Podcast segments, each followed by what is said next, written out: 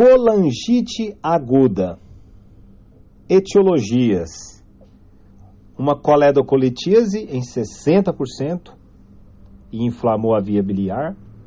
Pode ser tumores na cabeça do pâncreas, estenoses.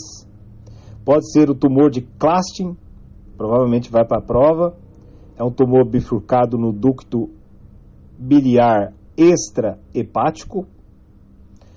O colangiocarcinoma com os marcadores CEA, CA199 ou CA125. A clínica, dor no hipocôndrio direito, icterícia, febre com escalafrios. E pode ter a penta, a penta de Reynolds, que é uma, uma complicação, o quadro está mais grave, associado a dor no hipocôndrio direito, icterícia e febre com escalofrio, temos hipotensão e câmbios neurológicos. Qual que é o exame de eleição? Exame diagnóstico e tratamento com a colangiopancreato retrógrada endoscópica.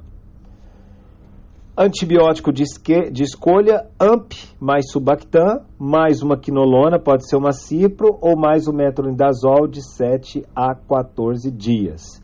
Internar, suspender a ingesta por boca, reposição de líquidos e antibiótico. Se não tem CPRE, uma drenagem percutânea ou uma coledocotomia, coledocotomia com dreno de Kerr.